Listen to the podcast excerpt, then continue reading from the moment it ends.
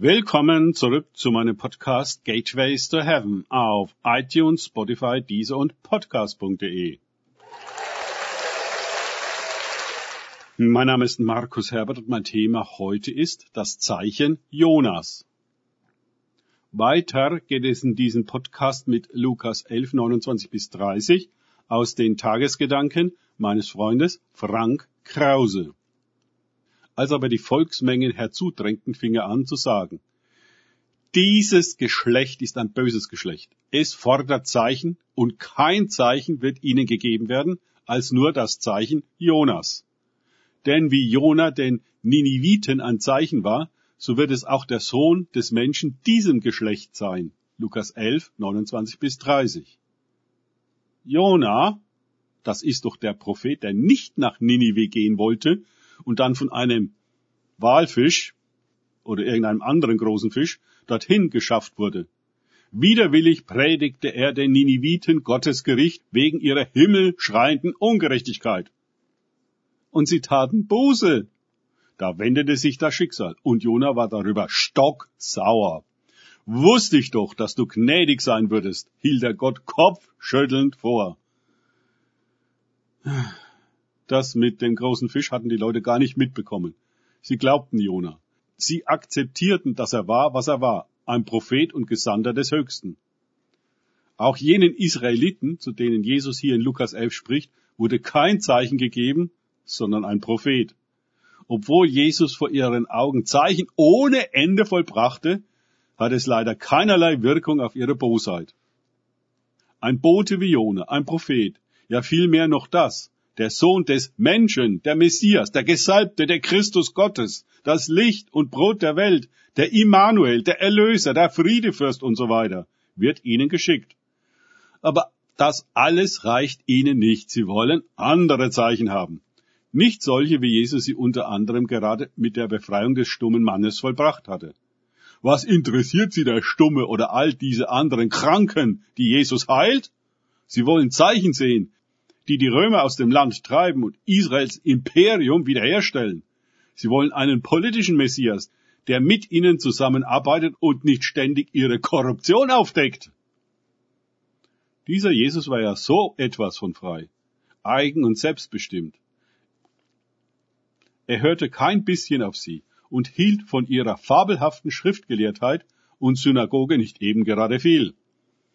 Ab Vers 37 wird er sogar Weherufe gegen sie formulieren und sie der schlimmsten Heuchelei bezichtigen.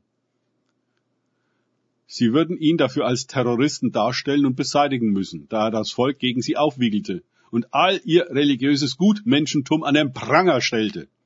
Er fügte sich nicht ein. Bei Jona taten sogar die heidnischen Niniviten, die in den Augen der Frommen weit unter ihnen standen, Buße. Aber bei Jesus, der unvergleichlich viel größer ist als Jona, der vor ihren Augen die Kranken heilt, die Aussätzigen reinigt, die Dämonisierten befreit, ja sogar Tote auferweckt und das Reich Gottes verkündet, tun sie nicht Buße. Das haben sie gar nicht nötig. Sie wollen umgekehrt, dass Jesus Buße tut und endlich vernünftig wird, dass er ein rebellisches Verhalten gegen die von Gott eingesetzte Obrigkeit einstellt und aufhört, ständig das Gesetz zu brechen, dass er Einsicht zeigt und nicht sektiererisch alles besser weiß, dass er das Behandeln der Kranken den Ärzten überlässt, die da studiert haben, und die Dämonisierten der Psychiatrie, die sie ruhig stellt, der die Auslegung der Schrift den lizenzierten Schriftgelehrten und die Toten dem Friedhof überlässt für alles gibt es doch Ordnungen, Fachleute und Stellen, die dafür zuständig sind. Jawohl. Jede Generation hat ihre Propheten. Daran hat sich nichts geändert. Auch heute gibt es sie. Und sie rufen zur Buße auf, denn das Reich Gottes ist nahe herbeigekommen. Sehr nahe. Aber die Bosheit ist fortgeschritten und perfektioniert. Sie dreht alles in sein Gegenteil um. Das Böse ist jetzt gut, das Perverse angesagt, Toleranz die neue Gerechtigkeit. Sünde gibt es nicht mehr, damit sind wir schon lange fertig. Die Dämonen sind gut integriert, niemand wird diskriminiert. Fragen wir uns einmal, wie ein moderner Prophet auftreten müsste, um uns zu erreichen. Ehrlich gesagt glaube ich nicht, dass uns noch jemand erreichen kann. Gott ist in den Untergrund gegangen. Dort bildet er zahllose Propheten heran, die in all die Szenen der zerfallenen Gesellschaften gehen, um Menschen zu erreichen. Eins zu eins.